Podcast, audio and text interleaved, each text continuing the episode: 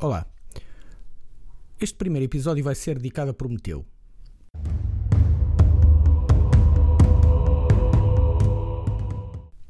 Prometeu, o Previdente, é um titã que ficou conhecido como um herói para toda a humanidade. Isto porque foi considerado o responsável pela dádiva do mais precioso bem que esta poderia desejar: o conhecimento, a capacidade de criar e de usar os bens que a Terra oferece, manipulá-los e colocá-los ao seu serviço. Na história de Prometeu, o conhecimento é representado pela imagem do fogo. É por intermédio da luz que o fogo produz que a humanidade pode vencer a escuridão gerada pela ignorância. E foi a partir dessa altura que a cultura nasceu e passou a fazer parte desta. Assim, os homens passam a partilhar com os deuses este precioso bem. Prometeu pagou bem caro esta ousadia e por isso merece que a sua história seja relembrada e recontada.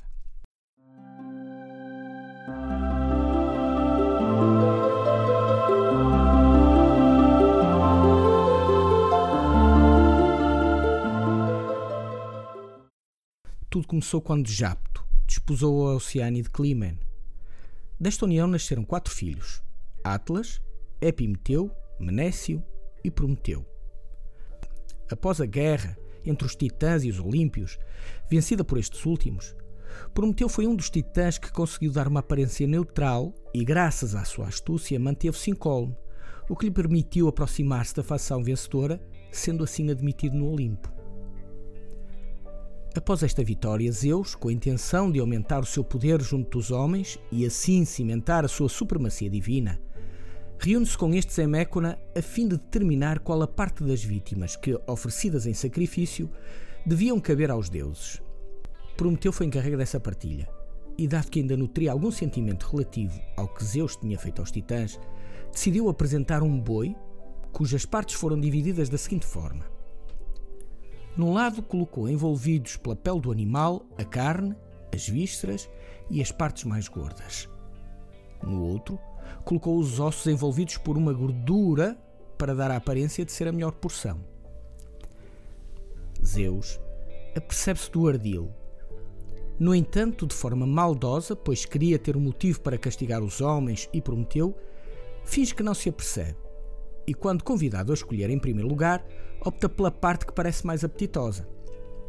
Quando a banha vê que por baixo só se encontram os ossos, fica furioso e, como castigo, decide retirar o fogo dos infelizes homens.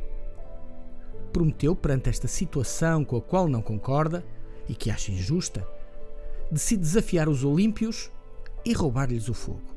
Para isso, dirige-se à ilha de Lemnos, onde se encontrava a forja de Hefesto, e roubou uma pequena parcela de fogo divino, que escondeu dentro de uma férula e entregou aos humanos. Zeus, quando tomou conhecimento deste facto, decidiu castigar Prometeu. Assim, ordenou a Hefesto que o prendesse, com correntes indestrutíveis a uma rocha ou a uma coluna nos cumes do Cáucaso. Hesíodo diz-nos na sua teogonia o seguinte: Sobre ele incitou uma águia de longas asas. Ela comia o fígado imortal ele crescia à noite todo igual, o comera de dia a ave de longas asas. Ou seja, todos os dias vinha uma águia que lhe comia o fígado. Durante a noite, este voltava a regenerar-se para que no dia seguinte o suplício se voltasse a repetir. Este sofrimento prolongou-se por 30 longos anos, até que Heracles, com o consentimento de Zeus, matou a águia e libertou o prisioneiro. Zeus sabia que Prometeu era conhecedor de um segredo relativo a ele próprio. Por isso, este último, após ter sido libertado, revelou que se Zeus continuasse a perseguir Tétis com o fim de a desposar, daí nasceria um filho que o iria destornar. Não querendo passar pelo mesmo que passaram os seus antecessores, Urano e Crono, desistiu das suas intenções e permitiu que esta se casasse com um mortal.